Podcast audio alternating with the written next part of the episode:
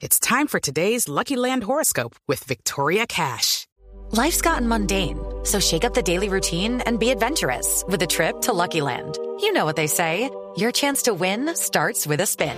So go to LuckyLandSlots.com to play over 100 social casino-style games for free for your chance to redeem some serious prizes. Get lucky today at LuckyLandSlots.com. Available to players in the U.S., excluding Washington and Michigan. No purchase necessary. VGW Group. Void where prohibited by law. 18 plus. Terms and conditions apply.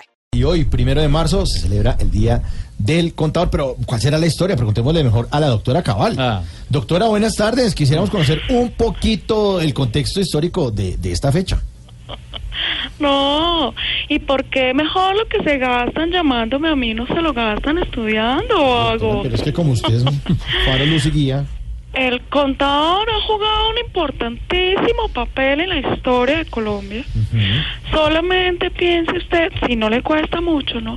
Solamente piense lo que habría sido Álvaro Uribe sin un contador que le ayudara a esconder las declaraciones de renta. Sí, no. ¿Qué sería de Santos sin un contador detrás maquillándole las ligas de Odebrecht en campaña? No, no. Y asimismo piense, otra vez le pido un esfuerzo, ¿qué sería del país sin tantos contadores honestos y valientes que han sobrevivido a las reformas tributarias? Mm, sí, y ojo, sí, que hoy es el día de los contadores, pero no solo de los públicos. ¿No? Quiero aprovechar para enviar un saludo a los contadores de chistes, los contadores de historias y muy feliz día a todos los contadores de luz. Pero eso suena como raro. Pero, pero mire, doctora, ¿y, y cómo nace esto de- de- del Día del Contador? No, no, pero ¿por qué es tan bruto?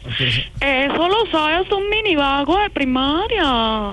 El Día del Contador se celebra como una forma de homenaje al gran ciclista Alberto Contador. No, no, no, pero, pero, no, ahí sí, discúlpeme, doctora, pero me parece que eso no tiene nada que ver. Aquí el que no tiene nada que ver es usted. ¿Sabe qué? Lea para que algún día pueda sentarse a hablar conmigo. Uy, pero ¿Mm? para que podamos conversar. No, pero Estudien, vagos, de verdad. Dejen de estar allá ganándose la plata pendejamente haciendo chistes ridículos. Oiga, ¿qué tal la ¡Vagos! vaciada que me metió?